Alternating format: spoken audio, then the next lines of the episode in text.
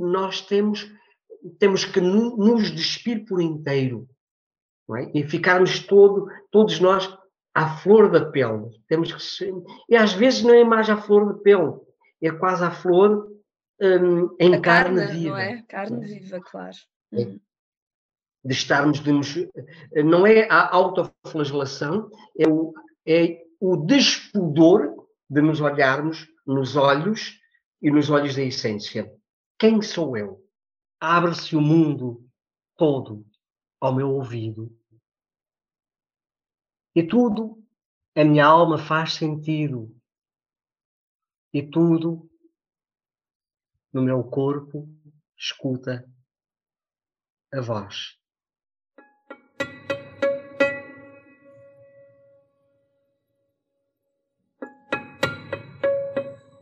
Manuel Neto dos Santos, muito bem-vindo a este Caminho à Flor da Pele.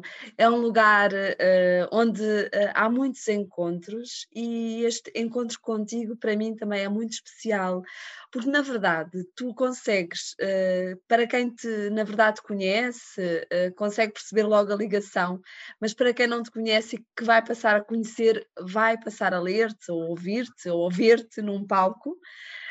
perceberá bem o quanto uh, tu consegues transmitir uh, também essa expressão de caminho à flor da pele, um caminho de emoções, um caminho da tua verdade, aquilo em que acreditas e que na verdade tens essa capacidade de transmitir através das palavras, através uh, do palco, porque nós ontem tentámos uma primeira gravação, não foi possível, mas falávamos da poesia, mas na conversa virá também as outras artes, não é? Que, que, tu, que tu transportas contigo e, e se calhar houve pessoas que te viram enquanto ator, declamador e que não te leram ainda enquanto poeta, uh, mas se calhar já houve quem te uh, tomasse por um todo. Mas Manuela, obrigada, estás aí na tua casa linda, que sei que tem uma vista maravilhosa, estávamos a falar nisso. Uh, o que é que tu achas de podermos partilhar um caminho à flor da pele, o teu? Eu acho que sim. antes de mais nada, um, Susana, um sincero muito obrigado pelo teu convite. É sempre um prazer revermos eh, noutras andanças que andamos por aí, em vários eh, espaços físicos e também de partilha à flor da pele. Eh, lembro perfeitamente no, no vosso espaço magnífico, não é? Se, fazendo uma homenagem ao José Carlos Ari dos Santos e também falando, foi o, José Carlos foi, digamos que, foi uma derivação da apresentação do livro sobre o qual falaremos esta tarde, o José Carlos uhum. Ari dos Santos.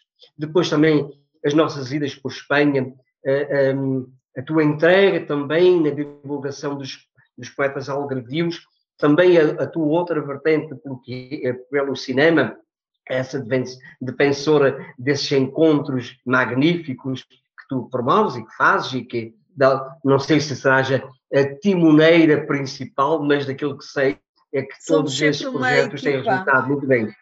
Somos sempre uma equipa e também muito para dizer, valiosa. E para dizer, claro, que há entre nós, de, há tantos anos esta parte, uma cumplicidade feita de afetos, um, também uma cumplicidade de sonho em comum, ou seja, que podemos ir pela arte, podemos. A arte é, é esse desdobrar de universos infindáveis que ultrapassam o tempo e o espaço. E repara, e, Manuel, cada vez que nos encontramos é um facto, não é? A linguagem é tão a mesma desse ponto de vista, não é? Não me estou a querer, de facto, uh, comparar, eh, porque não é comparável. Uh, eu não escrevo, tu escreves, mas na verdade o que nos une é algo uh, que, que, é muito bonito, que é o amor à arte e ao sentir a arte, não é? Dentro de nós. E, e, é, e é, quase que hum, temos quase o que hum, não diria, é, um, é quase uma função de vida, é quase que um sentido de vida, sentir, viver pela arte e partilhar. E, e a arte, na sua forma mais pura, um, de dádiva, de partilha de dádiva, e a maior parte das vezes o que nós só pedimos de volta é, é que haja alguém do outro lado que nos ouça. É isso mesmo. Ou seja, a arte é esta forma muito despida eh, de muita nudez de dizer, olha, eu estou aqui, aceita-me como sou, é isso com, com, não é? Não pedimos mais nada, pedimos alguém que nos ouça, pela sensibilidade e que me diga, olha, eu compreendo muito bem, partilho dos, te, dos teus medos, partilho dos teus sonhos, partilho dos teus dias cinzentos e partilho dos teus dias como mares de girassóis na extensão do Alentejo, não é? E eu recordo perfeitamente, exatamente, eu recordo-me quando tu uh, falavas ainda há bocadinho de Espanha, quando levaste, e foi tão bonito, o Ari dos Santos a Espanha. Quando tu, uh, no palco uh, da, do Centro Cultural Casa Grande, em Ayamonte, aqui mesmo no, sim, sim. Na, na Raia, não é? Na fronteira, quando tu, de uma forma tão. E aí está, como a arte é, é, translinguística, não é? Ela não se, não se aperta entre um idioma ou outro, ela trespassa todos. Quando tu, em português, declamaste e cantaste Ari dos Santos, para as pessoas que estavam numa sala em Espanha, maioritariamente eram espanhóis, mas eles sentiram, e é isso, é aí que falamos a mesma língua, no sentimento, no sentir, na emoção. Recordas-te dessa ida, nessa incursão? Lembro-me. Lembro-me perfeitamente, porque quando, quando subi àquele palco, quando ah, preparei-me depois para cantar, acho que cantei 12, 14 temas, do sim, José Carlos Árvore dos Santos. Recital, uh, foi, foi. Uh, foi um, e cantei, e quando subi a palco, uh, claro, quem, quem passa pelos palcos sabe isso, é um fosso negro, apenas as luzes, dei o meu melhor, e, e, quando comecei a cantar o primeiro, um, por exemplo, lembro-me quando cantava a Estrela da Tarde, um, tão lindo. Com, pronto, tão lindo, e foi cantado tão, magistralmente pelo Carlos do Carmo, o meu amigo, e para dizer-te o seguinte, na minha consciência, e, e acontece por vezes em palco, de não ter, hum, de não ter a consciência de facto de, de quantas pessoas é que estão do outro lado. E só me dei conta de que, afinal de contas, hum, eu, eu pensava que estariam por ali uns quantos amigos de Vila Real de Santo António, uns quantos amigos de próprio, um, de próprio Ayamonte, um ou outro ali do Elva, e quando no final, quando cantei último, a última canção do, do José Carlos Ari dos Santos, e que as luzes gradualmente começaram a, a acender-se, é que eu me dei conta de que estava o teatro cheio, a maior parte espanhóis, a aplaudirem de pé. É Disse, mas o que é isto? E vem ao encontro, de facto, daquilo que diz. A arte tem essa, essa, essa alquimia e essa, uhum. essa linguagem universal de que se nós nos entregarmos por inteiro de forma genuína, chega o outro.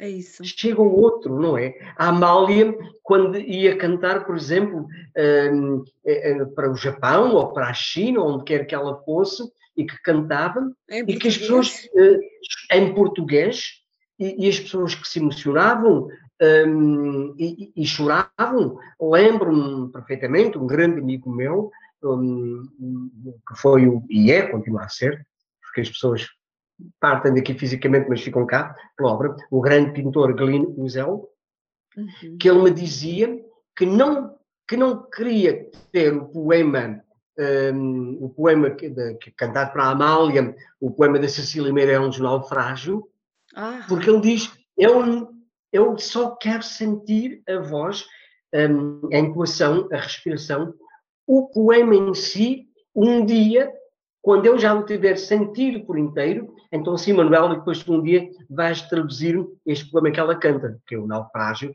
que eu acho das grandes, grandes coisas que é, que é, que a Natália eh, gravou, um, que, é, que a Amália, Amália. perdão, que a Amália um, gravou já está a pensar na, tal, na Natália Correia, também é outra das grandes mulheres da minha vida, não é? Mas para dizer-te, ele depois dizia-me isso mesmo. Um dia, eh, um dia vou pedir-te que tu me, me digas sobre o que é este, este poema, fala do quê, não é? E, e Cecília Meirelles e, e Amália, pois só podia ser alquímico. Mas voltando um bocadinho atrás, de facto é isso.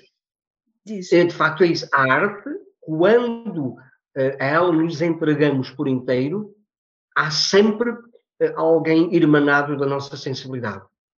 E, e não temos nos conhecer. Não, não, e na verdade, Manuel, uh, tu sentirás sempre uh, bem com quem está por bem, não é? Ainda há pouco tempo eu falava com um, uma amiga, até num direto no Instagram, porque agora realmente uh, já uma, há um ensinamento, um uma aprendizagem do, do primeiro confinamento para este segundo, e de facto as pessoas estão a aderir mais àquilo que são as novas tecnologias para estarmos mais juntos e para podermos uh, realmente expulsar, no bom sentido, de dentro de nós aquilo que nos faz falta sair para o outro, não é? Fazer, uh, manter um canal, não é? E, e eu dizia que eu uh, sinto-me quando tento chegar ao outro, seja em que circunstância for, por norma é, é para estarmos por bem, não é? Estar por bem, estamos por bem. O objetivo é chegar ao outro sem pejo, não é? Sem, sem snobismo, Sim. simplesmente chegar ao outro, não é? E, e a arte, a arte, quando a pessoa a tem dentro de si, seja ela qual for, não é? Estamos a falar, por exemplo, na tua arte de declamador, de ator, de, de poeta, de, do homem da palavra, não é? Tu queres é, o teu ensejo é chegar ao outro, não é? Porque não a podes guardar para ti. E às vezes, uh, uh, e tu és um homem que já publicou tanto, não é? Ainda ontem falávamos nesta, nesta pré-gravação, assim sendo, em mais de 30 obras, não é? Tu começaste muito novo também, não é? Uh, mas 30, mais de 30 obras. Tu certamente já encontraste muita dificuldade em chegar ao outro tão simplesmente, não já, Manuel? Acontece o seguinte, hum, eu penso que, que a poesia, eh, e depois, hum, depois de termos falado e de termos de, de algum modo alinhavado, porque nada do que nós estamos a falar agora está escrito, ou seja, estamos aqui exatamente como se deve estar para o outro, disponíveis por inteiro ao outro. Eh, claro que hum, eh, a tentativa mais ou menos falhada ontem também foi importantíssima para que nós também possamos de alguma maneira, desenhar a traços largos o universo da conversa que iríamos retomar esta tarde e aqui Exato. estamos, não é? Mas para dizer-te, ao longo da vida, o poeta, há vários poetas, há várias formas de ser poeta, exatamente como nós somos, todos nós somos seres únicos, tendo em comum algumas estruturas e algum esqueleto, como os edifícios, não é? Os edifícios, tens a sapata, tens os pilares, tens os telhados, tens os algerosos, tens tudo isso. Tu podes ter todos esses elementos jogados em cima de uma mesa, como, digamos, uma, uma bancada de trabalho de um arquiteto, e tens exatamente as mesmíssimas matérias e os mesmíssimos conceitos e, e, e estruturas de criação. Depois, as casas somos nós que inventamos a nossa própria casa. E por isso é que eu acho que o poeta é a casa do poema. E então o, o, o poeta, o poeta é vai se alberga mobilando. O poeta vai se mobilando por claro, dentro. Claro. E vai se mobilando com aquilo que vai criando. Inclusive, o, o, o que eu acho que é importante a qualquer artista, e no caso em concreto, porque sou assumidamente, essencialmente, e de matriz, essencialmente sou poeta, as outras coisas são quase que complementares e, eh, digamos, são quase que ferramentas adicionais visando uma expressão mais perfeita, ou mais acabada, ou tão, tão próxima de uma globalidade quanto possível. Para dizer-te, eh, claro que eh, esses livros que vão sendo criados, o poeta ou o artista tem que ter perante si e perante o outro uma carga muito grande, um, um nível muito grande de humildade, de, de se aceitar a si como é, como um ser em crescendo. Em crescendo, exatamente, esse conceito e, em ter noção disso também, não é? Desse e crescendo. também onde, onde nós, de algum modo, falhamos, um, falhamos, que é, é importantíssimo, não chegar lá. E depois, pronto, não, é por tentativas, nós existimos por tentativas e vamos burilando eh, como uma pedra, eh, como uma escultura que se vai, que se vai fazendo, não é? E que depois, por vezes, que Manuel, lascamos, eu... diz, diz. Mas eu creio que uh, uh, o grande ensejo é de facto chegar ao outro, ou seja, de poder uh, fazer com que a sua arte se espalhe, não é? Que ela, porque acreditas que quando tens a arte em ti, que tu tens a tua verdade e é essa tua verdade que tu queres que chegue aos outros, não é? é a tua comunicação, é, é, é aquilo que tu consegues dar de mais genuíno, não é? De mais essencial. Uhum, uhum. Mas por vezes não é fácil chegar aos outros, porque uh, se calhar uh, estamos, uh, temos um conceito, uma concepção sobre nós, não é? Que é a simplicidade de existir, não é? De uma forma, uns de outra forma, outros mas uh, o, às vezes não é tão simples quanto isso que o outro nos entenda. Era aí que eu também queria chegar. Porque é Sim, que às vezes é tão complicado, não é? Acontece o seguinte: tem que haver um compromisso. Tem que haver um compromisso entre o diálogo interior conosco. De, eu acho que a arte e a poesia, no meu caso em concreto, ao longo da toda a minha vida, Hum, a arte foi-me revelando a pessoa que eu de facto sou. Hum, isso é interessantíssimo. E, e sendo assim, tem que haver sempre uma grande, uma grande disponibilidade de aceitação de não estarmos, um, somos, um, de estarmos em oficina constantemente. Eu gosto de dizer que quando estou a escrever um livro, ou o livro ainda não está acabado, é algo em oficina. E depois há uma lasca maior que cai, depois vamos ter que refazer. A ideia inicial não era bem aquela, mas por aqui hum, é, uma, é a parte mais fraca, mais frágil, menos conseguida da minha expressão. Então vou ter que me reinventar e vou ter que me redescobrir e vou ter que reanalisar para um, compensar aquilo que à partida foi negativo, porque não, eu queria ir mesmo por aquele caminho, não é? E não desistes dele, não é? Por... Exatamente, exatamente. É interessante porque acabei a, e vai ser em breve, e isto, a conversação com as cerejas um, vai ser muito, muito em breve. Eu faço, entre outras coisas, é algo que, que, que me apraz Primeiro, divulgar os poetas espanhóis um, da Argentina, do Iraque, partindo, pronto, traduzindo-os um, do, do, do, espanhol, do castelhano, claro, mas também levar a, os poetas portugueses para a Espanha. E tenho uma, tenho uma, uma página, uma coluna, numa revista um, espanhola, de altíssima qualidade, online, que se chama Oceanum, é? E, e, então eu tenho levado, comecei por levar Primeiro por divulgar poetas espanhóis, e neste caso uma poetisa inicialmente argentina. A Marina Tapia, depois eh, tenho, levei o António Boto, escrevi sobre um, Flor Bela Espanca, são trabalhos de fundo e levo a Espanha os meus textos, o meu olhar sobre os grandes, na minha opinião, aqueles que também me ajudaram a construir como pessoa e como poeta.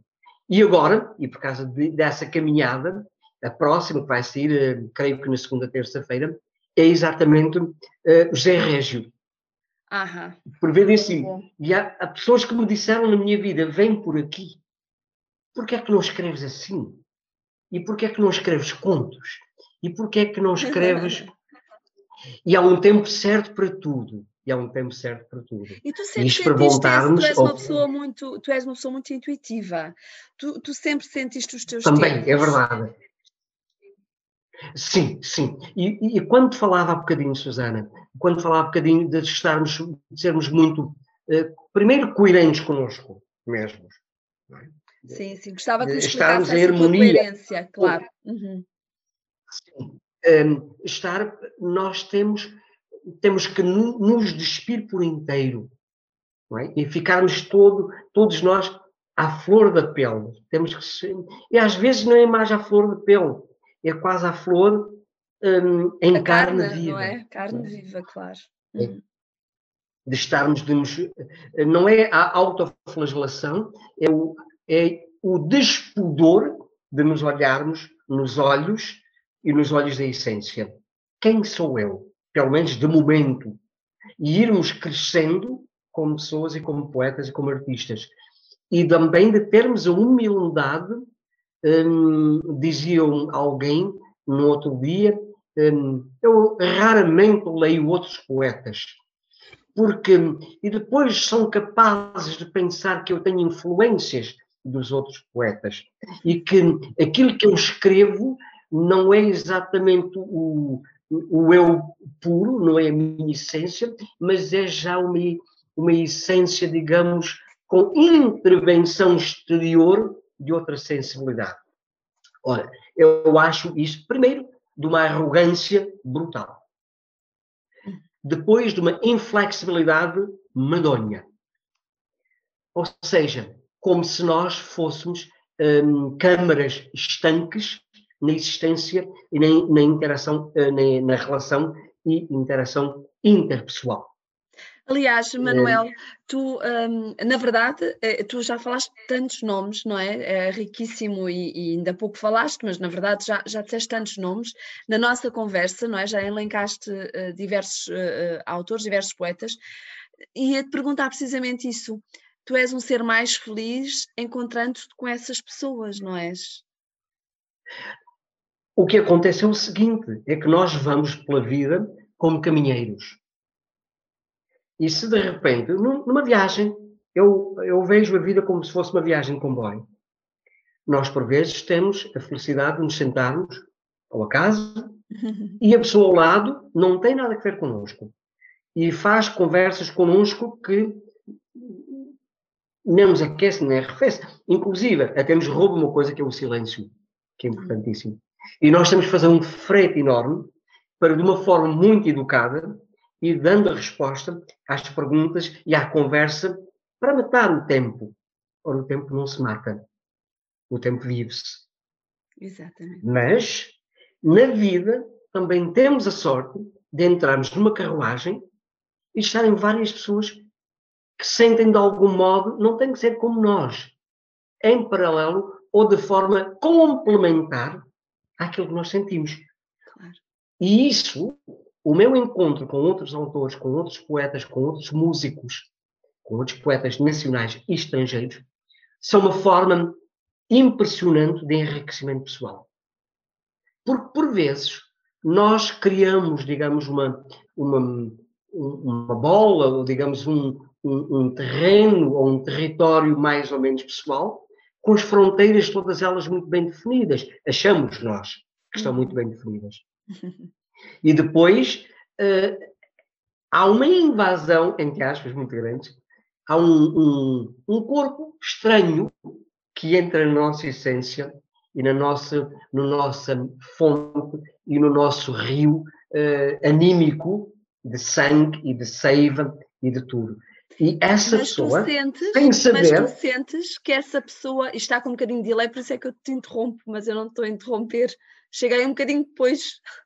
Mas eh, essas pessoas, tu sentes de alguma forma que já lá estavam, já, já eram presentes na tua... Há um reconhecimento também, muitas vezes. Exatamente. É isso mesmo. Estamos perfeitamente de acordo. Por vezes há uma... Como é que, como é que se encontra? Uh, Lembro-me perfeitamente aconteceu em, em La Fronteira, quando eu fui fazer um trabalho onde até foram cantados fados da Amália, eh, por, por, marido, e mulher, marido e mulher, um, e, e, ao final, ao final da sessão, estava um grande amigo, agora um grande amigo, meu editor e meu tradutor, essencialmente meu tradutor, que é o grande poeta, o Pedro Sánchez Sanz. Uhum. E dizia-me o Pedro Santos no final, uh, Manuel Matos Santos, disse sim, olha, uh, nós temos muitos amigos em comum e temos falado muito de si. Uh, tem um tempinho para falarmos um bocadinho. Sim, acabou a sessão e em Espanha é outra coisa. E aqui também se faz. Fomos até uma esplanada. Uh, ali naquela noite eu regressei de Jerez com uns quantos amigos, com uns quantos amigos. Olha, temos um amigo aí também. E, e então foram beber Posso? um na E então dizia-me dizia ele no final, uh, fomos tomar um copo e por ali, uh, um Rioja, e, e depois, uh, falando sobre isso, disse, oh, Manuel, manda lá uns quantos poemas que eu gostaria de traduzi-lo, porque já li alguma coisa sua. E claro, essa coisa sua tinha sido mostrada pelo nosso querido amigo, poeta, um homem de uma enorme sensibilidade, o João Miguel Pereira. É? Que tinha passado e que tinha falado de mim ao Pedro Sánchez Santos. E é importantíssimo, claro que a atitude que nós temos na vida, de disponibilidade e de interesse. Eu Isso é sempre é fui um homem de, de, estar disponível e dizer assim, mas quem será esta pessoa? Deixa-me lá conhecer. E ofereceu-me um dos seus livros, eu ofereci um dos meus livros, e uma semana depois tinha na minha casa, no correio, um outro livro do Pedro, e, e, e traduziu o seu livro, ele traduziu alguns livros meus, ou seja, o estar disponível um para o outro, isso é que conta na vida. Porque pessoas que se fechem no seu mundo, claro, esse, esse fecho e essa, eh, essa reclusão, autorreclusão, é importantíssima para a criação. Isso é importante que nós tenhamos o nosso espaço, eh, digamos, eh, de alguma maneira, delimitado, de não deixar alguma invasão e alguma, alguma perturbação do silêncio. Mas aí estamos Mas... a falar de foco, não é? Foco uh, e, e, também essa privação, às vezes, de socializar momentânea, transitória, não é? Estamos a falar de momentos, não é? Claro, claro, claro, mas alguém que faça sistematicamente numa, numa hum, atitude, digamos, inclusive, de alguma altivez intelectual, eu penso que por aí não vamos. É, não Mas, é por Manuel, vamos. Tu contrastas, tu contrastas realmente com essa, e utilizaste a expressão corretíssima, altivez intelectual. Tu contrastas muito com isso, porque tu és uma pessoa uh, muito simples no trato, uhum. muito aberta ao outro, muito generosa com o outro, e isso contrasta uh, por vezes com aquilo que é o mais. Uh, eu gosto de utilizar a palavra corriqueira porque também contrasta um bocadinho com o que vou dizer, que é o que é corriqueiro muitas vezes na, nas redes de socialização uh, intelectual, não é? Há uma certa altivez, há um certo fechar de círculos para que outros não entrem, há um, um é certo... O clubismo. É, é um clubismo. clubismo é? é o clubismo. E tu não és de todo nada um exemplo disso, pelo contrário, estás nas antípodas, eh, felizmente, não é? E, portanto, é, era aí realmente que eu queria chegar. Como é que um homem como tu, uh, no Algarve, ainda por cima, não é? Porque temos que ter noção de que muitas vezes Portugal é pequenino demais, uh, porque parece que só existe Lisboa, não é? Para, para, para um desenvolvimento de, de, da produção e da edição. Como é que tu tens conseguido realmente quebrar fronteiras, barreiras e editar tanto, com tanta qualidade e em crescendo. Tu consegues perceber esse teu autofenómeno? Tens noção disso? Tenho, porque hum, importantíssimo, Susana. Essa mesma consciência, essa autodisciplina, hum, e é um facto, hum, eu, raramente a única condição sob a qual eu digo não a um poeta para traduzi-lo é que não tenha qualidade. Se não falar comigo, se eu não sentir diálogo daquele autor, é? se eu não me identificar de alguma maneira, identificar por vezes até, uh, traduzi há relativamente pouco tempo, um trabalho do Francisco Saura, um, que se chama O Primeiro Caderno de, de Praga, e o registro poético de Francisco Saura,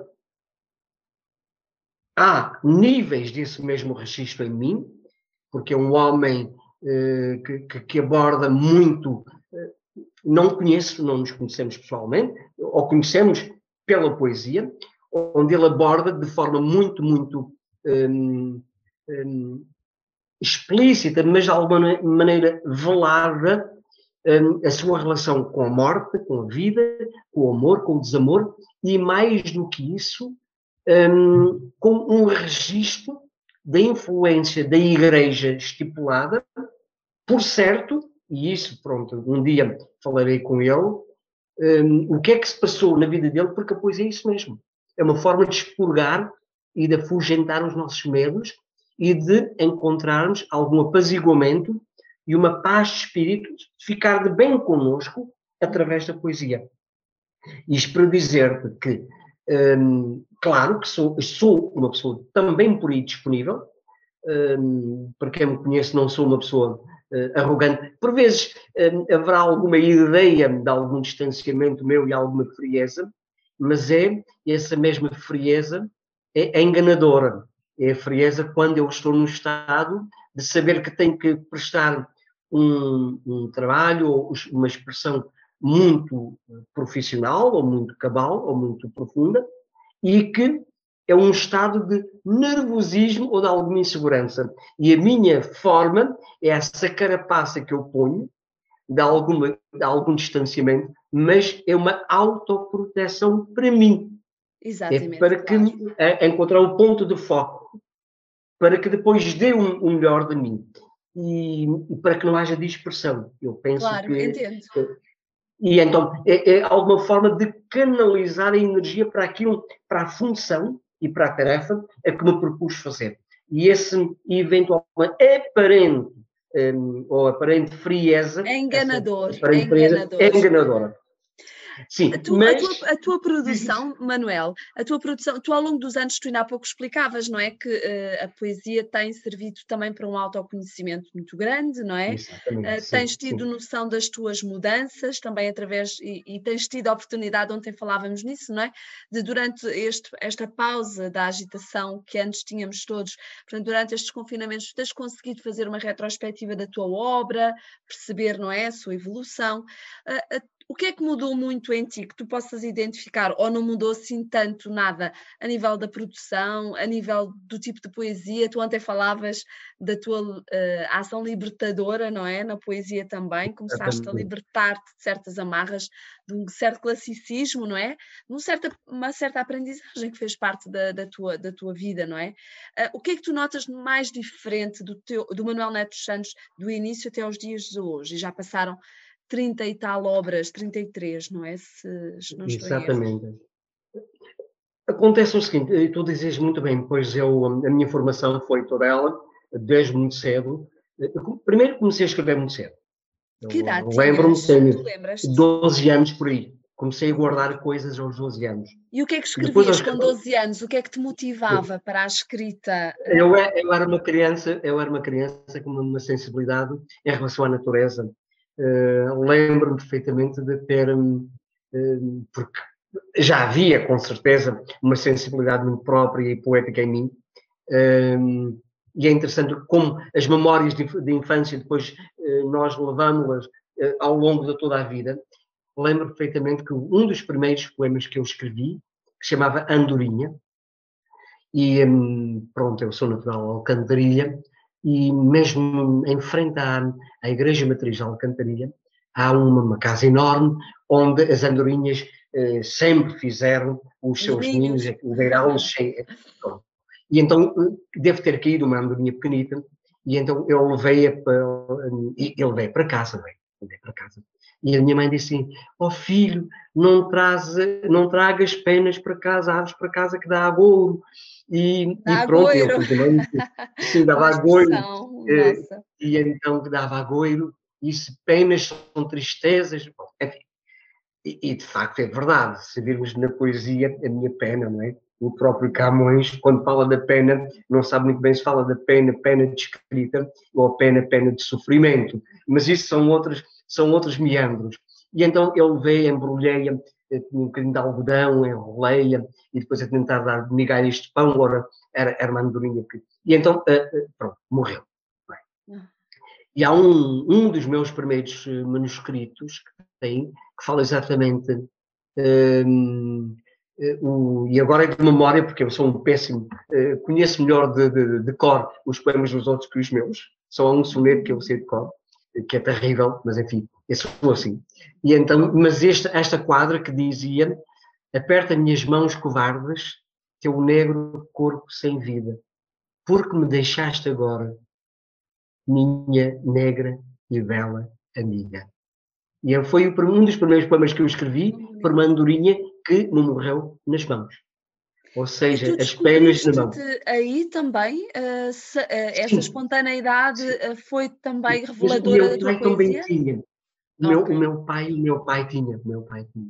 Lembro-me perfeitamente numa roda de amigos, ou no almoço, ou no jantar, ou na, na eira, quando faziam a debulha, e depois íamos ou, ou, ou os riséus, ou as ervilhas, e, e o meu pai tinha esse, apesar de ser ele letrado, tanto meu pai quanto a minha mãe, um, o meu pai tinha esse dom das palavras e do ritmo e da música, e sempre me fascinou de ver o meu pai a juntar palavras e a fazer, e depois uh, cantava também, e depois toda a gente ria, e ele fazia rimas, ele um, ia buscar uma palavra e depois.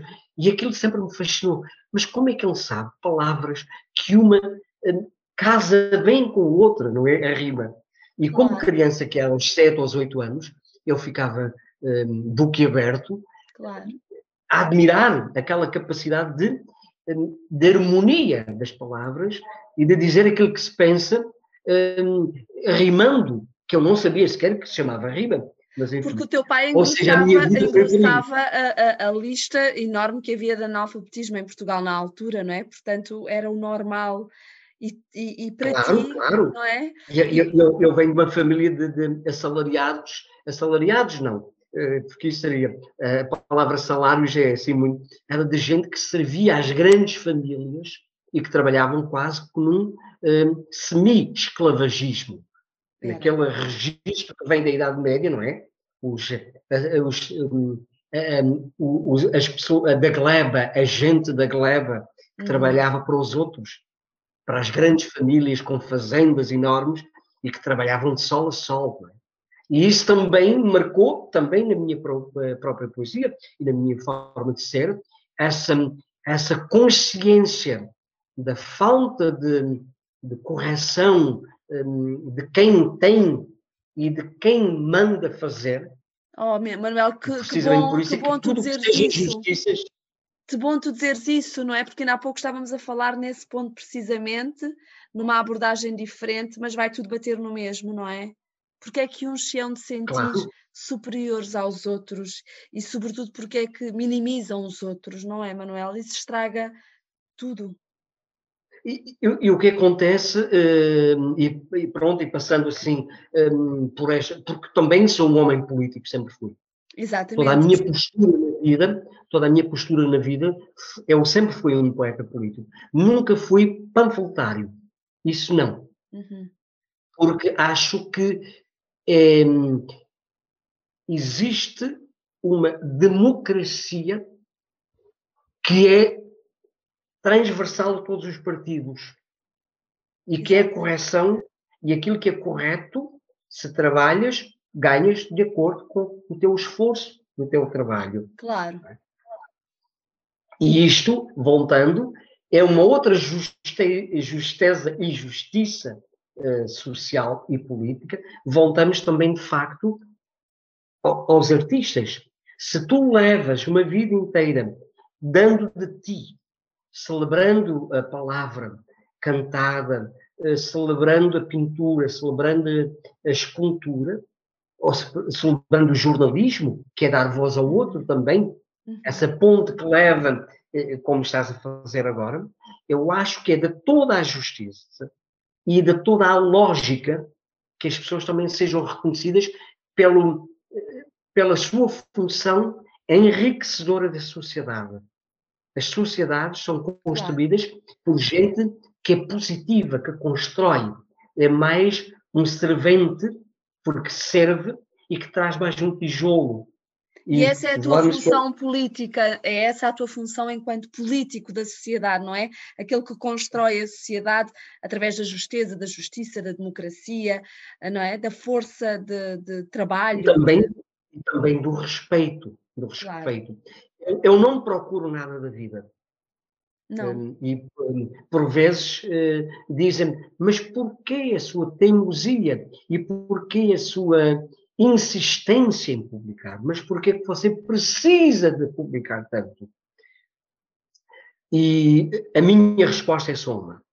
Eh, primeiro, hum, não é porque tenha eh, ensejos e desejos e vontades e a ambição e a megalomania de ser um dia reconhecidíssimo e de ter o que quer que seja como valor. Eh, a minha função como poeta e foi no terceiro, quarto livro por aí, e da função da função um, de enriquecedora da poesia um, enquanto veículo de perpetuação e de enriquecimento da língua mártir.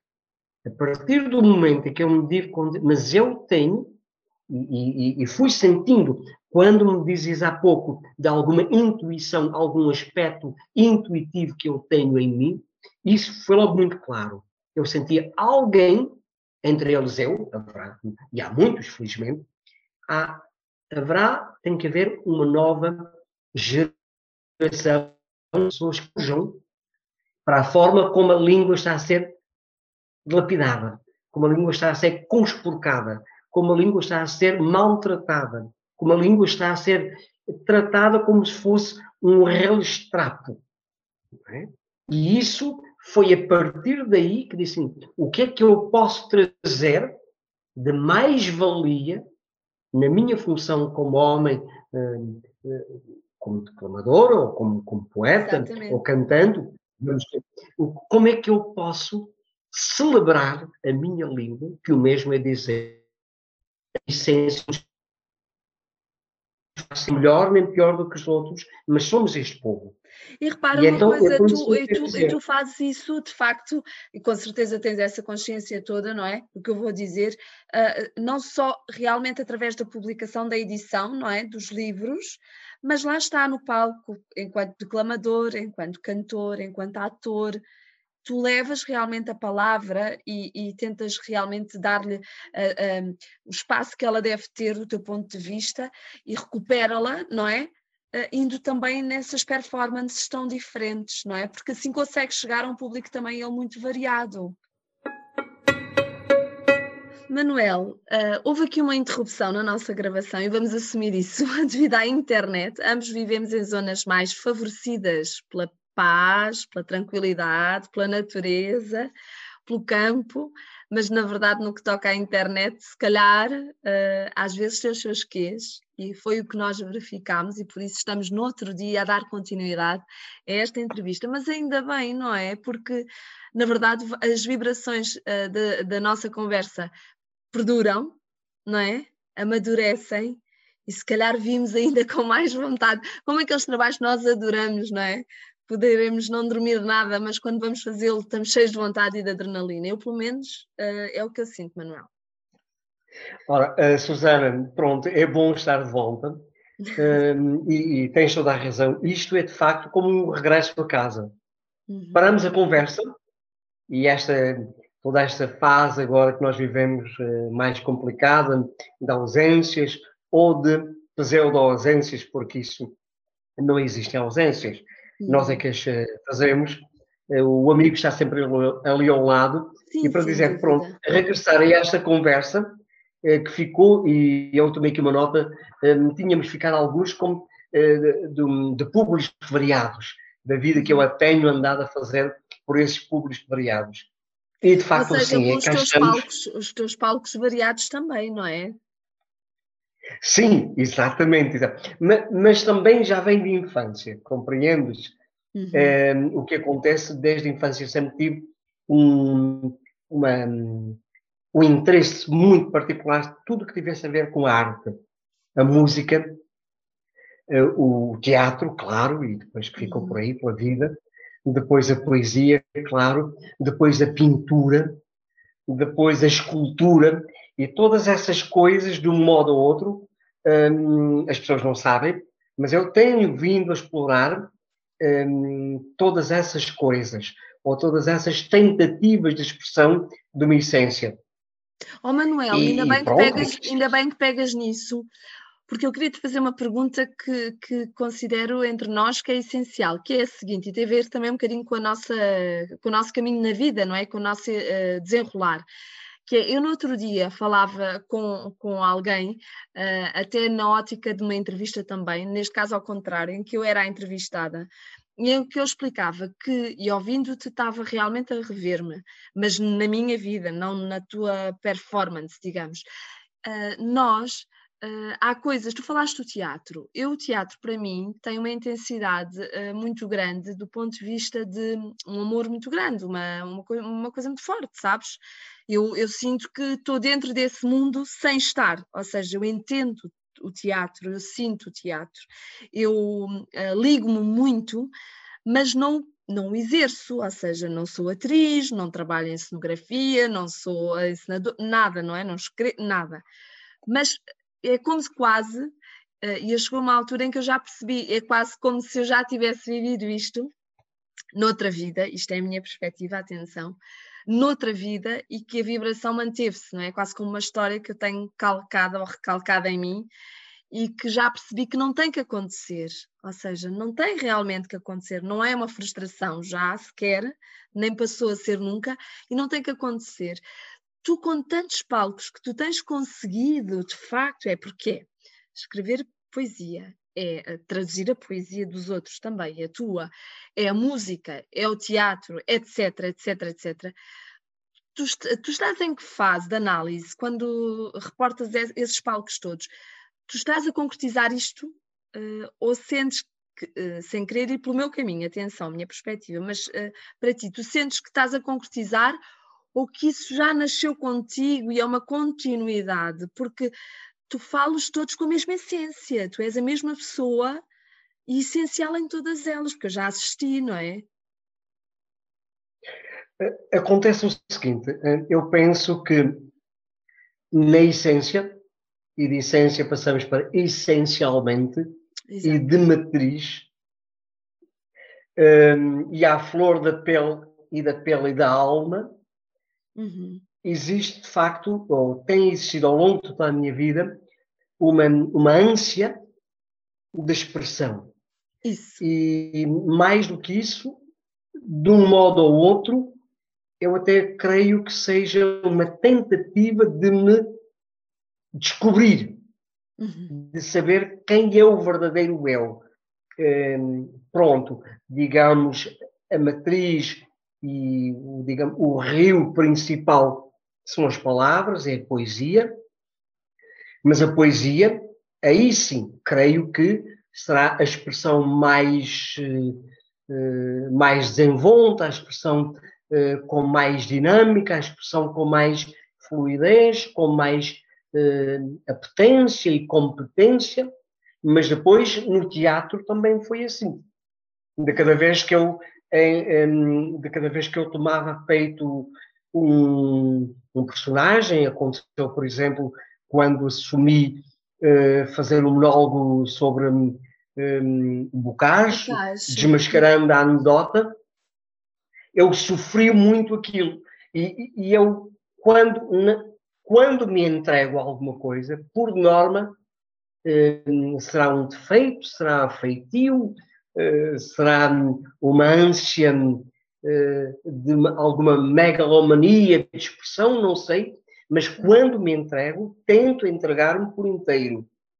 E quando fazia bocacho, por exemplo, eu sofria muito. Sofria porque, de alguma maneira, passava a ser ele naquele momento uhum porque eu tinha que, não era, não, não era eu, o Manuel Neto dos Santos, era alguém que tentava dignificar e levar o exemplo, a vida, o sofrimento daquele grande, grande poeta, e com uma vida tão trágica que teve, e tão apupado, e tão hum, denegrido, e tão achincalhado. Tão, tão, tão mal entendido, não é? Tão mal compreendido, não é? é e, e, e, quando, quando eu dizia, e como um, tributo a Bocage, desmascarando a anedota. Exato. E, e, isso sempre senti que eh, era justiça, era justiça minha e cultural também, de que a imagem tão, tão baixa, tão reles, tão de, tão de de, tão de taberna, tão de, de, das anedotas do mais eh, baixo, do mais vernáculo, de tudo. Ele também deve ter sido isso, mas não foi só isso. E, e com, que intenção, parte, e com que intenção real ele as fazia, não é? O que é que ele queria transmitir, não é? Eu, eu, eu, sempre, eu sempre vi Bocage como uma das, das vozes mais um, não libertinas, mas libertadas. Exato. E então foi por aí, é um homem que nasceu num país que o estrangulou na sua totalidade como artista, e então só, só podia ser pelo exagero, só podia ser por aquela coisa toda que hoje em dia não sabemos se foi bem verdade. E muito de, há muitos poemas que são atribuídos ao Bocastro, por acaso até não, não são dele, mas isso é outro assunto. Mas uhum. para dizer, e voltando ao palco e essa relação que temos com passar a ser o outro, isso também depois se reflete na minha experiência pessoal e a experiência mais atual, porque quando me perguntam eu não compreendo qual é o seu interesse ou qual é o interesse de ser tradutor de poetas espanhóis ou de ser tradutor de outros poetas. E, mas eu não sei qual é o interesse. Não sabes qual é o interesse? Eu sei qual é o interesse. Ah, sabes qual é o interesse? Qual é o É o mesmo interesse que eu tive em defender a imagem do Bocage, sendo ele de algum modo, é? Uhum. Eh, com, eh, inclusive eh, cortando o cabelo com, com a franja como ele tinha, aquela todas, aquelas farripas todas. Um, também quando me entreguei a fazer João de Deus, quando ando por aí declamando uh, Halmutamid, uh, com, um, não é? Uhum. Ou seja, nós temos que estar na vida por entrega pura. Permita-me saber se vale a pena aquilo que nós queremos fazer, se é urgente aquilo que queremos fazer. E se a nossa alma disser sim, falo, porque há muita gente que não o faz e tu, tens que compensar de algum modo aquilo que está em falta. E quando falo, então, de, quando sou, entre aspas, muito grandes, uh, Bocage, João de Deus e Almutamid, é uma forma de prestar tributo com o fundo da minha essência a poetas que eu admiro. E, e uh, Manuel, tu és muito intenso, és uma pessoa que transmite tudo aquilo que, que é e, e, e de facto consegues elevar essa, essas as palavras, as ideias, uh, uh, todas essas vibrações que, que, são de outras pessoas, não é? Nomeadamente dos poetas que, que referiste, ou, ou, ou, ou, de outros que não referiste, mas que, que falámos em off. Como é que tu, e, tu és o quê? Tu és uma, quase como uma ponte de transmissão Uh, tu sentes essa necessidade, a tal urgência que falavas? Tu falo por urgência, por necessidade, por premência? É uma inquietação de alguma forma que tu tens? É uma inquietação porque o que hum, de facto, eh, de facto e profundamente me perturba é por vezes sentir que há uma injustiça muito grande. Há um, o olhar para o lado, há uma, uma falta de, de interesse por pessoas que de facto merecem ser lidas, vistas. Que não se devem perder, não é? No tempo. E a, mi, a minha atitude é essencialmente assim: olha, prestem atenção, esta pessoa tem valor. Porque quando eu traduzo um poeta, essencialmente é dizer uh, leiam a obra desta pessoa, deste poeta, porque merece. Uhum. Porque eu sou um mero tradutor. E as pessoas têm a expressão, uma expressão que é, acho caricata, que é, mas o que é que tu ganhas com isso? Uhum. Eu e acredito, pessoas... uh, Manuel, eu acredito que tu ganhas muito também, não é? Ganhas muito. Sim. Tu ganhas um mundo que ainda não conhecias, mas que reconheces, mas que também é teu, no qual te envolves, não é? Mas pronto, mas depois há o outro lado, explica tu melhor, claro, do que ninguém, o que é que realmente tu sentes que ganhas com isso? Ganhar no sentido. Uh, as pessoas falam sim, no sentido material, não é? Não, não é, é, é, que, é que, Por isso mesmo é que eu ponho entre aspas muito, muito grandes, ganhar a ideia do ganho, do lucro, o que é que tu lucras com isso? O que é que tu ganhas com isso? Ganhas uma coisa muito simples. Nós enriquecemos com pessoas. Claro. E não há, não há riqueza maior que se possa obter na vida, não é? É de ganharmos universos muito mais vastos E quanto mais vastos forem os nossos universos interiores, mais de bem estamos conosco e estamos bem com os outros. Claro. Os grandes problemas de, de, de momento, e sempre foram da humanidade, as mentes estreitas foram aquelas que criaram os grandes problemas do mundo.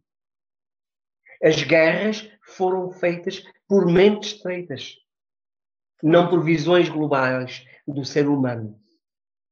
E a confraternidade e a, e a digamos, a fraternidade existencial que nós temos, cósmica, que eu assim entendo, essa fraternidade cósmica tem que ser de nós sermos mais pela diferença do outro. Porque a nossa, a nossa essência, já, essa já está mais ou menos assegurada. Nós estamos aqui um, adicionando mais valias à nossa alma. E isso só fazemos não por aqueles que são iguais ou semelhantes, nós temos que ir ao terreno desconhecido e das florestas desconhecidas trazer uma pequena flor que seja para que sejamos um jardim mais completo, mais variado. E é, é pela variedade que nós evoluímos.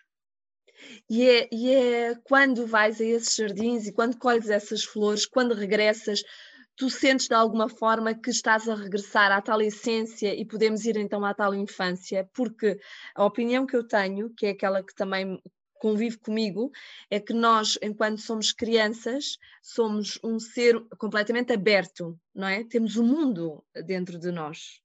Não é? Nós uh, não, não conceptualizamos isso, mas temos um mundo totalmente aberto, um conjunto de histórias uh, na nossa cabeça, de emoções, e depois vai-se estreitando, não é? Parece que vamos crescendo e que tudo se vai estreitando, não é? E quando contactamos com essas realidades que são distintas, não é? E que são os universos em si, uh, para mim, eh, eu creio que nós regressamos a essa infância, re, re, regressamos ao nosso lugar, à nossa essência e ficamos em paz conosco. Porque, no fundo, é, é sentir que aquilo que já vinha conosco, não é? O nosso ADN emocional, uh, continua lá, continua lá e, e dá-nos, eh, eu creio que é lá, na infância, que nós uh, temos todas as ferramentas para, para, para estarmos com, bem agarrados a esta vida, não é?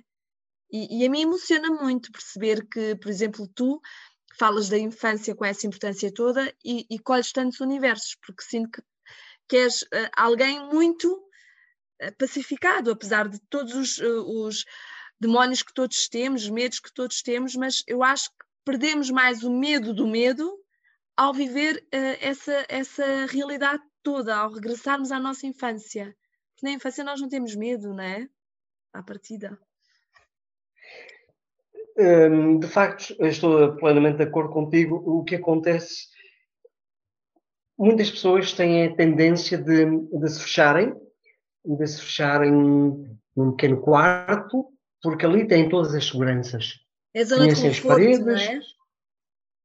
tem ali aquele o seu feudo, um, conhecem todos os recantos e não há quaisquer dúvidas que sejam.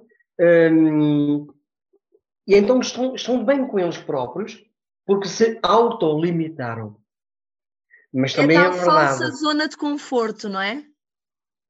Mas também é verdade que são pessoas que de alguma maneira também se autolimitaram e, e são pessoas que ficam por ali e que têm um mundo e um universo interior relativamente reduzido. Uhum. Ir até o outro e estar disponível para o outro, estar e ser permissivo ao outro.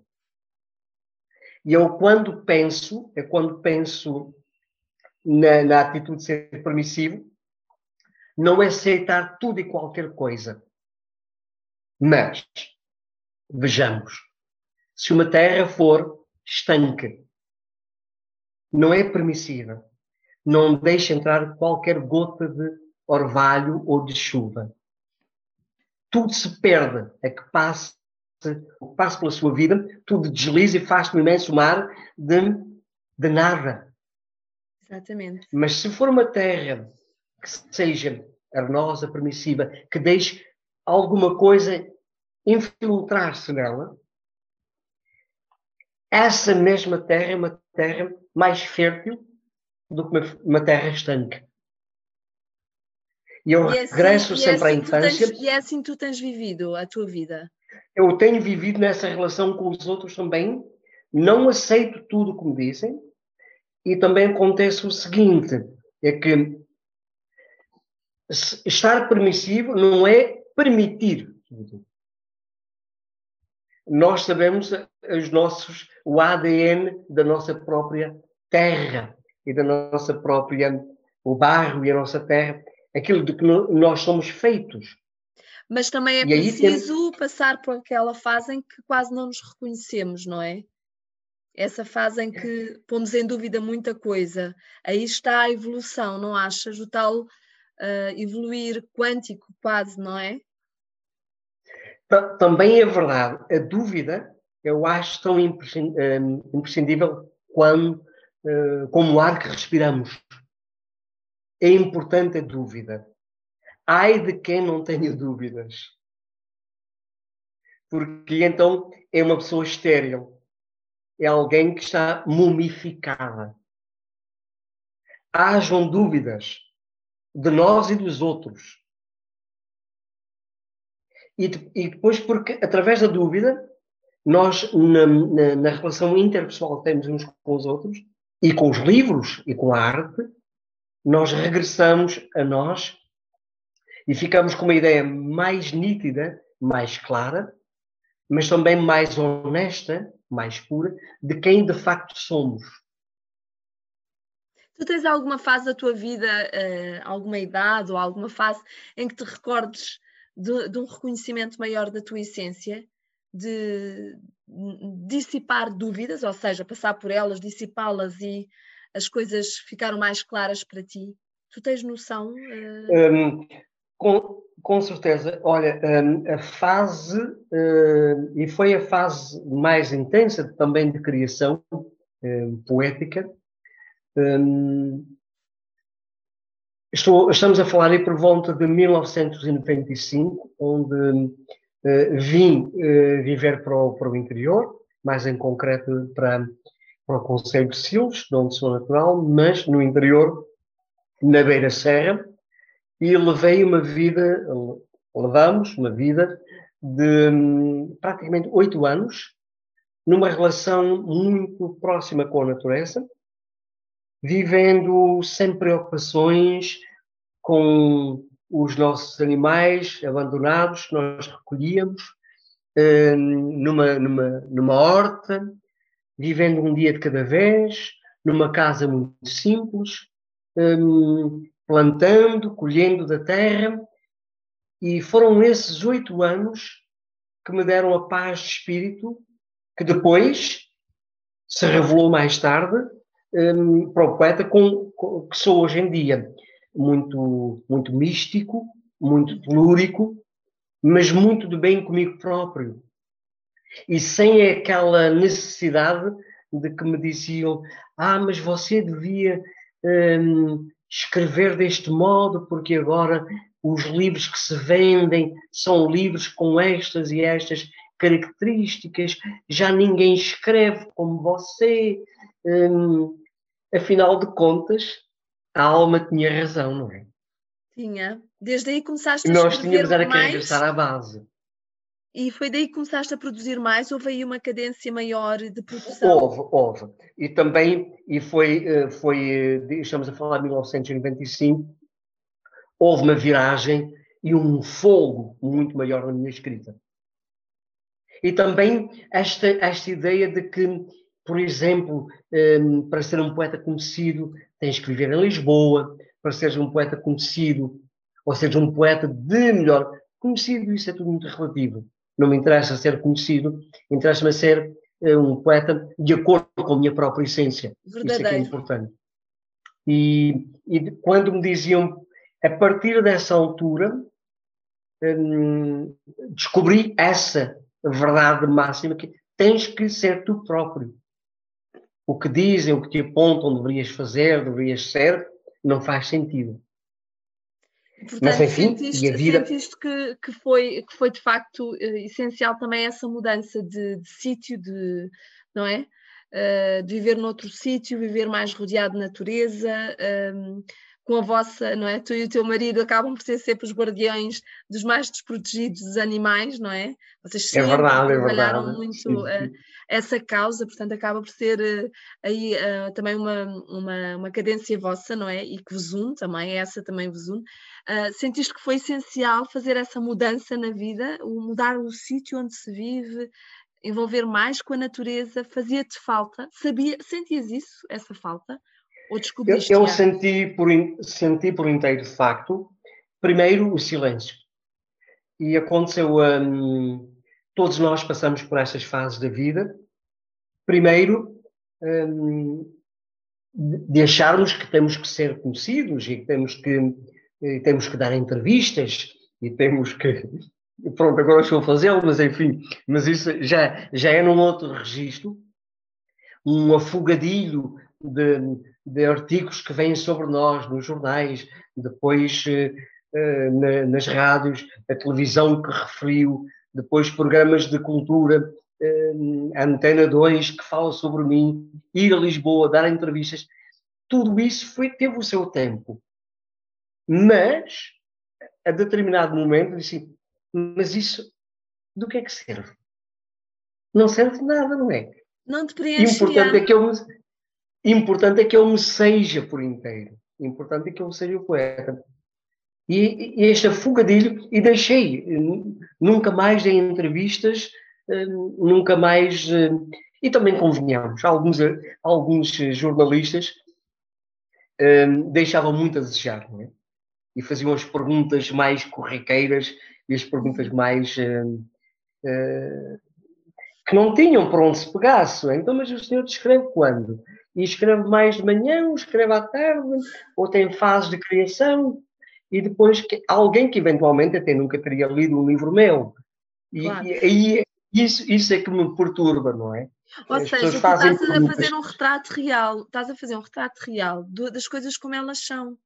É que quando o, uh, se fala de. Uh, eu tenho ouvido pessoas que são muito badaladas, não é? Uh, também na literatura, e essas pessoas o que também demonstram, claramente dizem, é que não vivem os momentos dos seus livros, uh, não vivem o momento das apresentações dos livros, os lançamentos, não é, dos livros, as viagens que fazem. Portanto, todo esse badalar, não é, de, de ser conhecido e ter aquele momento de fama, não é? Uh, não é de felicidade. Muitas vezes os próprios traduzem-na como um momento de não felicidade. E quando acalmam, quando se distanciam e quando porventura passam a ser menos badalados porque surgem outros, e já sabemos que isto é como a moda, é em ciclo, não é? acabam por uh, fru, uh, usufruir e fazer fruir muito melhor aquilo que são.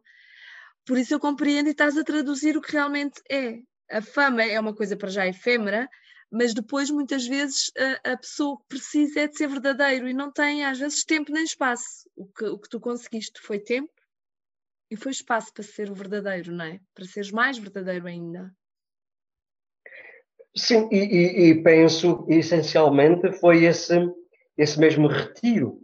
E falávamos numa, numa primeira conversa que tivemos em preparatória para, eh, para a gravação da, do, da gravação anterior e para dizer-te assim a, a pandemia, a pandemia de algum modo Hum, há diversas formas de pandemia.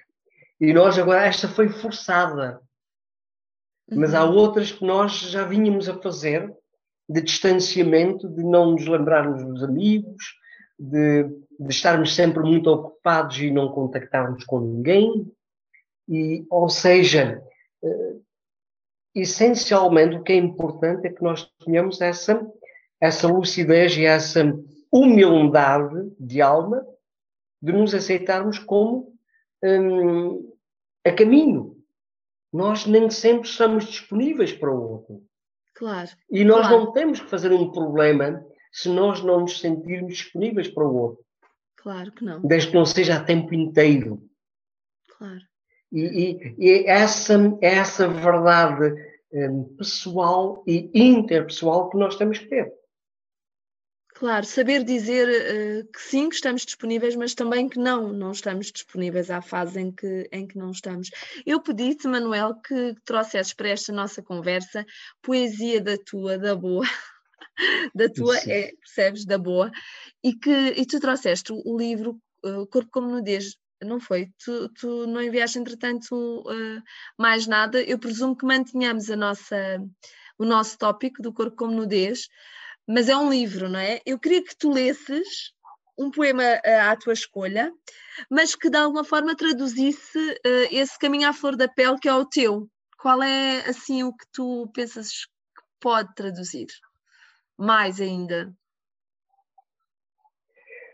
Olha, hum, é interessante, hum, em, no, na fase, digamos, hum, preparatória de toda esta conversa, inicialmente, eu tinha falado sobre este O Corpo com Nudez e um, o tal livro que foi escrito vendo, um, digamos, os, em, os as minhas é? impressões é? digitais a serem absorvidas pela capa, a capa de um livro. E, e então iria mesmo por aí iria mesmo por aí que diz, um, e é o tato, é o primeiro sentido,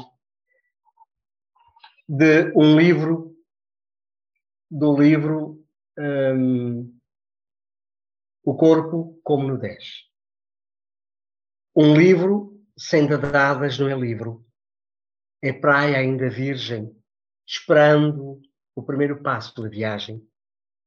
Indigito a epiderme, enrugada pela brisa, para que se imprima o primo verso em mim, a tua imagem. E este é o poema inicial e o poema de fecho de O Corpo com Nudez, e faz o ciclo todo, sorve as dadas um papel inscrito, um livro e o silêncio a rir-se, a rir-se, a rir-se do seu próprio grito. Uhum. E tu que és tradutor de tanta gente, mas também de ti próprio, não é? Como é que esse, o que acabaste de ler traduz em aquilo que, que é o teu caminho à flor da pele, Manuel? Eu, eu diria que a minha poesia essencialmente é uma, é uma é uma poesia de, de uma grande sensualidade. Uhum. Sensualidade vocal, sensualidade rítmica, sensualidade de experiência de toque e de entrega e de dádiva. E isso é transversal em todo, todos os meus livros. Falamos de espiritualidade também? Também, também, também. Um, e, e, é interessante que, que, que tragas um, a talho depois um, essa tal espiritualidade. Por uma outra razão, o meu primeiro livro tem por título, foi publicado em 1988, e tem O Fogo, a Luz e a Voz. E então, O Fogo, a Luz e a Voz, o livro estava feito estava todo pronto, não tinha título. E eu não sabia que título dar ao livro. Dei-me ao trabalho, e isso também existe eh, na minha teimosia, entre aspas, na minha persistência. Eu gosto de ter tudo eh, mais ou menos bem organizado, e fui tomando nota da repetição hum, sistemática ou a recorrência sistemática de palavras comuns em todo o livro. E descobri que as três palavras é, o fogo, a luz e a voz. Mas... Que remete também para o texto bíblico, uhum. quando há a sarça ardente, o fogo, a luz e a voz que vem da sarça. E então só depois é que eu me dei conta que era, de algum modo, a fazer encerrar toda a minha infância e a vertente de educação do, do religioso a mim, que necessariamente teria que passar para uma outra espiritualização de, de igreja sem edifício. Exatamente. De uma igreja cósmica, digamos assim. E a partir daí que eu resolvi esse assunto, que era um homem, que havia uma teologia vivencial, a partir daí eh, não tem quaisquer eh, problemas, que as pessoas por vezes levam uma vida inteira a resolver as suas, as suas digamos, influências, entre aspas, mas as suas informações religiosas, e muitas pessoas não conseguem livrar-se delas e ficam com, de uma forma traumática para o resto da vida. Não, temos que contextualizar e, para mim, escrever O Fogo, a Luz e a Voz arrumou nas suas gavetas respectivas toda a minha relação hum, religiosa. Ou seja, tu não te deixaste consumir por esse fogo, uh, não é? De doutrina, não é? De, de, de uma religião, mas sim viste a luz e deste-lhe voz, porque na verdade tu conseguiste vislumbrar tudo, uh, saiu tal edifício, não é? Mantiveste a tua, não é? as tuas ideias, mas uh, não, sem, sem a tua história era impossível. Tinhas uma história de uma educação, não é? Para uma religião, pela qual não te deixaste consumir, apesar de tudo, mas que te queimava, com certeza, porque eram valores que te eram impostos, não é? Eram doutrinas que claro, te eram claro, impostas. Claro. Mas tu conseguiste ver, para além dela, tivesse, tivesse esta clarividência e, e dás voz a, a tudo o que faz parte de ti, mas sem as doutrinas e sem o tal edifício que te quase que nos querem impor. A verdade é essa, enquanto crianças, não é? E também para dizer, Susana, hum, é interessante que o poeta anda sempre a vida toda a tentar escrever o poema que o defina por inteiro. Uhum.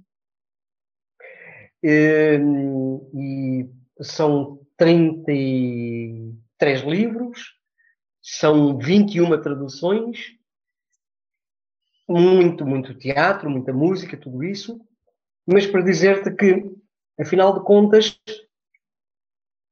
existe uma ânsia de, de alguma maneira, de, é um processo de construção constante. O poeta, todos nós somos, é, como dizia pronto, o grande poeta brasileiro, o operário em construção, né? eu digo o poeta em construção, que é a mesma coisa.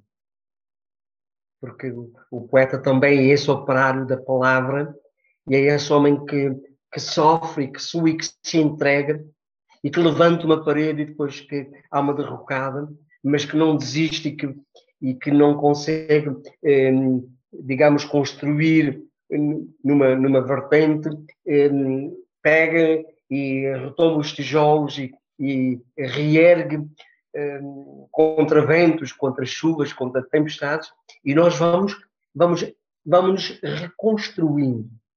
Eu uma vez. Eu penso que aí é que é a importância.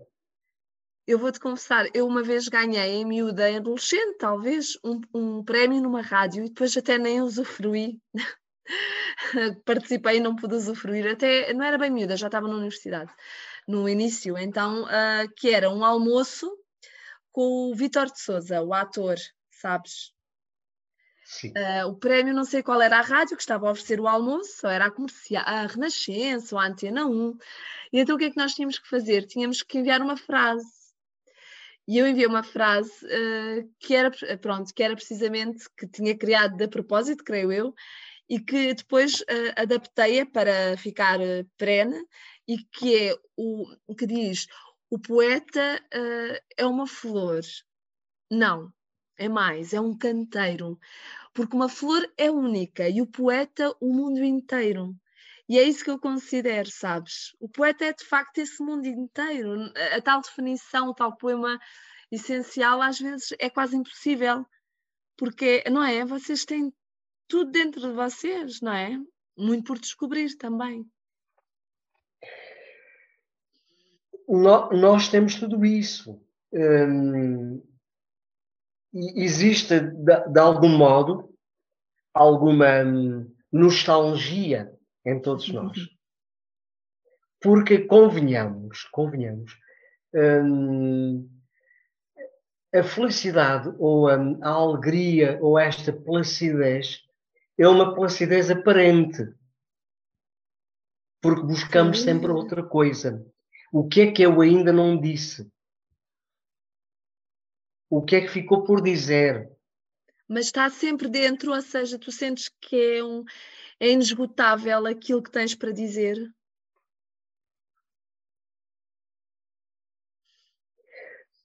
Sim, hum, existem mundos e universos por explorar. Isso hum, também tem que ver com alguma intuição.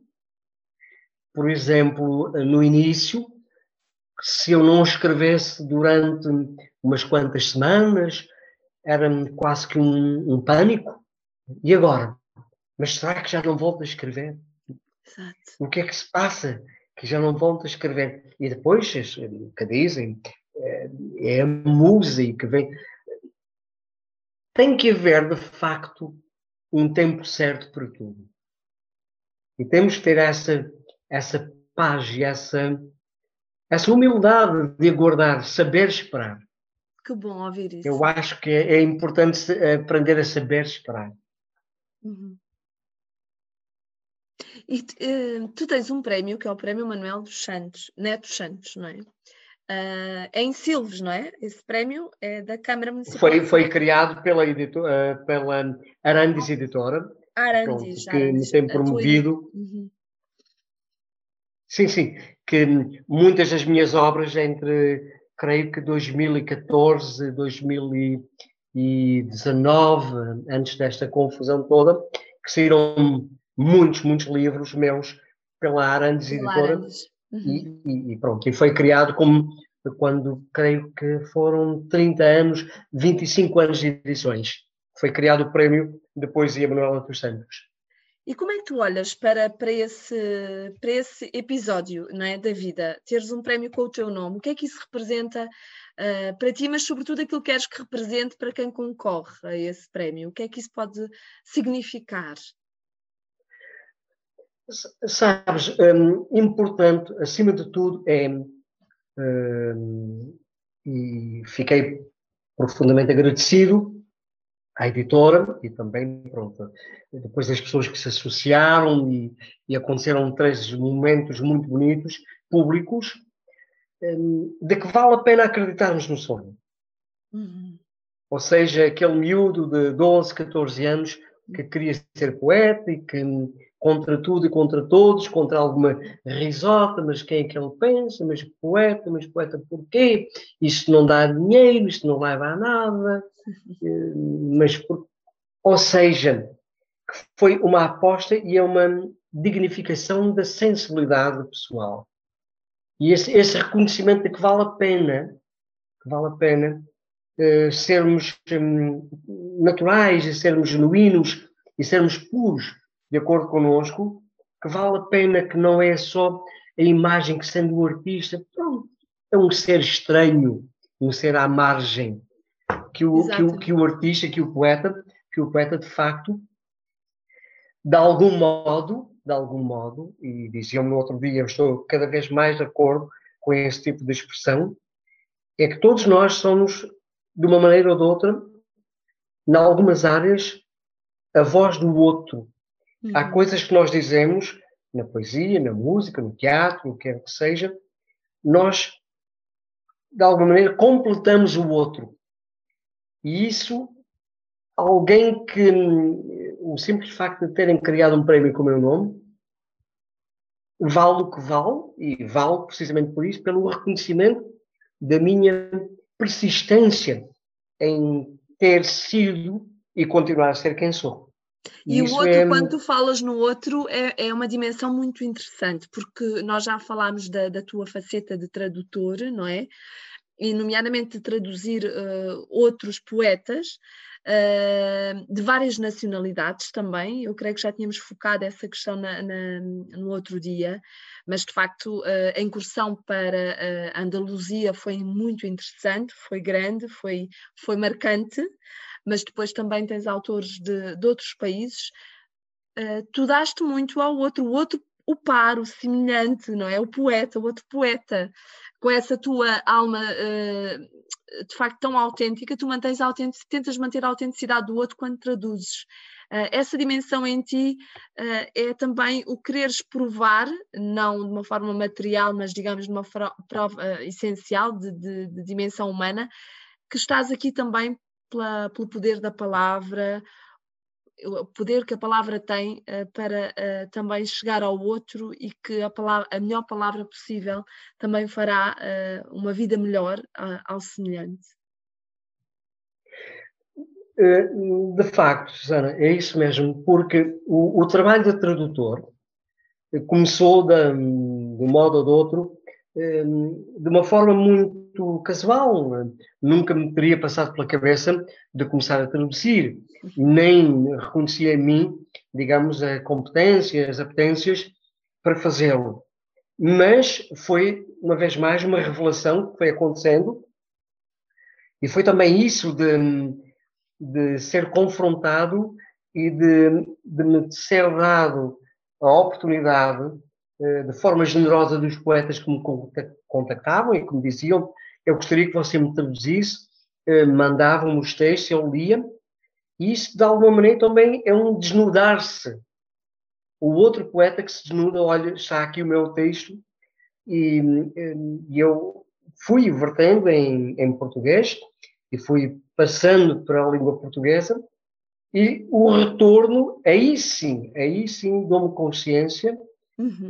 um, de que depois aquele poema é um poema escrito por um poeta espanhol, ou, um, ou de mexicano, ou iraquiano, como tem sido aconteceu por duas vezes, poetas um, iraquianos uh, ter, uh, publicados em espanhol e depois que eu verti em português, e aí sim, aí tenho essa consciência da importância de servir de ponte entre o outro e o meu povo.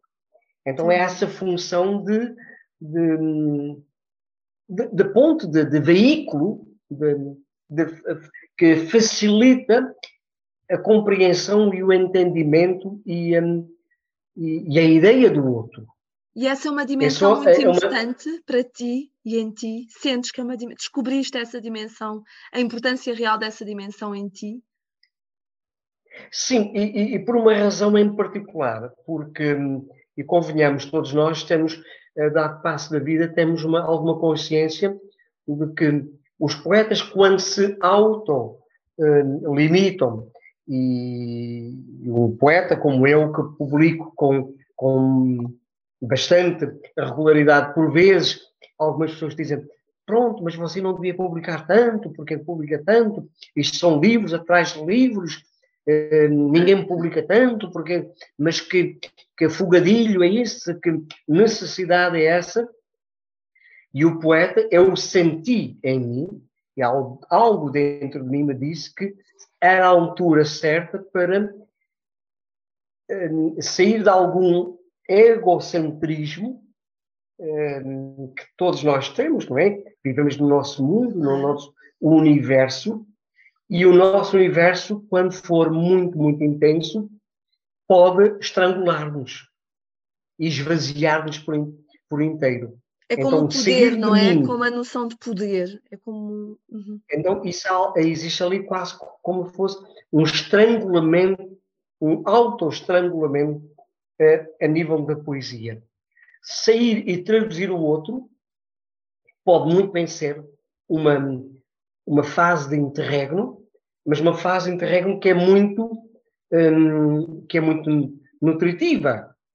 Claro. E, e, também, digamos, seria uma fase, e voltando à Terra, e voltando ao aspecto, ao aspecto telúrico, que eu tenho esta relação muito xamã que tenho com a vida, uhum. é, é exatamente, é um período de pousio como poeta, mas muito fértil como tradutor. Que bom, Manuel. E, é, e então verdade, são estas fases de, de alternância existencial. E na verdade tem corrido muito bem, tu tens tido críticas uh, também que te dão força, no sentido em perceberes que estás no teu caminho, não é? Que aquilo que tu sentes de facto é verdadeiro, não é uma ilusão, não é? Da, da tua, do tal ego, não é? Do tal ego que nós todos temos, não é? Tu poderias gostar muito de traduzir, mas não, não, os outros não uh, encararem da mesma forma que tu encaras quando sentes que estás a traduzir aquele trabalho, mas não, tu tens sentido eh, essa, esse feedback, esse retorno, uh, mas na verdade a uhum. produção em ti é algo também muito autêntico e tu já tens outro trabalho fechado. Sim, sim, sim, sim. A ver, vamos. Um, um, o trabalho, e é interessante porque o trabalho estava na prateleira, digamos assim, um, estou a ver por aqui que tem muitos poemas que datam de 2015, depois alguns, um outro caderno um, que juntei para, para que a obra faça algum sentido, que são poemas de 2018, ou seja, não há urgência, não há urgência neste caso. Desta janela aberta à luz tardia, em que a alma letárgica repousa. O silêncio, pela noite, é como a lousa selando a campa rasa e a apatia. Tudo renasce, então. No escuro, fora do heráldico fervor ano passado, o cântico fervoroso do meu fado, que a essência bem telúrica melhora. Desta janela que sou eu, a sós, abre-se o mundo todo ao meu ouvido. E tudo a minha alma faz sentido. E tudo no meu corpo escuta a voz. Tão bonito. Do teu novo trabalho, que não vamos divulgar o nome, mas que já existia, já estava fechado, não é? Há algum tempo. Tem poemas desde 2015, como dizias ainda há pouco. O tal, é verdade. tal projeto que não, não tem urgência, mas que de facto faz parte desse teu percurso. É mais um projeto. Já agora ele vai ser lançado uh, primeiramente em Portugal. Uh, estás a pensar uh, fazer como? Pronto, à partida, de acordo na minha timidez natural, eh, propus a um editor em Espanha que me respondeu, para minha surpresa, Manuel, ao céu inteiro dispor. Portanto, uma porta aberta do, no país vizinho. Bilingue, a obra sairá bilingue, sim. Sempre. Mais sempre. trabalho redobrado, mas com, com, com muito prazer. Que é assim que tu fazes sempre, não é? Bilingue, nunca exclusivo uh, em castelhano, por exemplo. Não, não. Um, digamos, um, é hum, alguma coerência comigo próprio. Uh, há duas coerências essenciais, três neste caso. Escrever sempre de acordo com aquilo que sou. Uh, a segunda, não uh, acordar em desacordos, dos acordos, escrevo o português recusando o acordo, sempre, uhum. e sempre farei. Nem que para isso, hum, nem que para isso não publique, como tem acontecido, exigem que a obra saia de, de acordo com o acordo ortográfico. Disse, então, nesse caso, prefiro não publicar. É uma questão de coerência comigo claro, próprio. Claro. E a outra coerência de que nada saia em Espanha só em espanhol. Sairá em português ou em português e espanhol. Muito Mas bem. só em espanhol não sai a lado nenhum. Nada. Ou em inglês, que, que seja, não é? Claro, claro, mas é, é, o português estará lá sempre. Manuel, muito obrigada uh, por esta entrevista. Eu, uh, grato pelo convite, grato pelo convite, Susana. Eu, grata Sempre por um teres aceito grata por teres aceito, porque na verdade, uh, ainda há pouco nós falávamos, eu já não me recordo sobre o que especificamente, mas uh, era sobre as pessoas, sobre a necessidade de chegar ao outro, não é? E, e, e este também, é, esta também é a minha necessidade com este podcast, não é? Caminho à Flor da Pele, é chegar às outras pessoas, ter o, o privilégio de chegar a outros universos através de uma bela conversa sabes? É, é, quando falavas dos universos, conhecer os outros universos, era aí já a pensar que este meu projeto também é isso, é chegar aos outros uh, com uma conversa apenas, uh, que depois é tanta coisa, não é? Não é só uma simples conversa. Espero que depois, quando ouvires, que te gostes de rever, certeza que sim.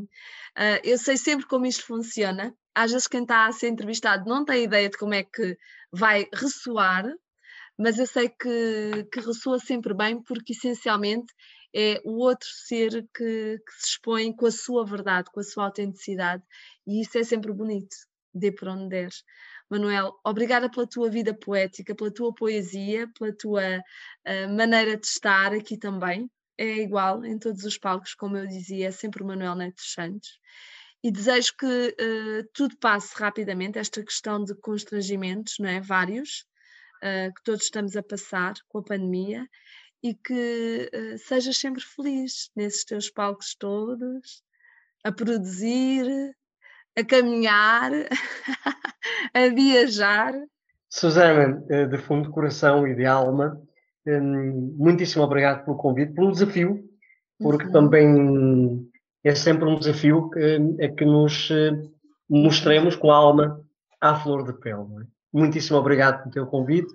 Obrigada. E logo que seja possível, voltamos a reencontrar-nos por aí. Por aí. Um beijinho, Manuel. Um Beijinhos. Beijinho.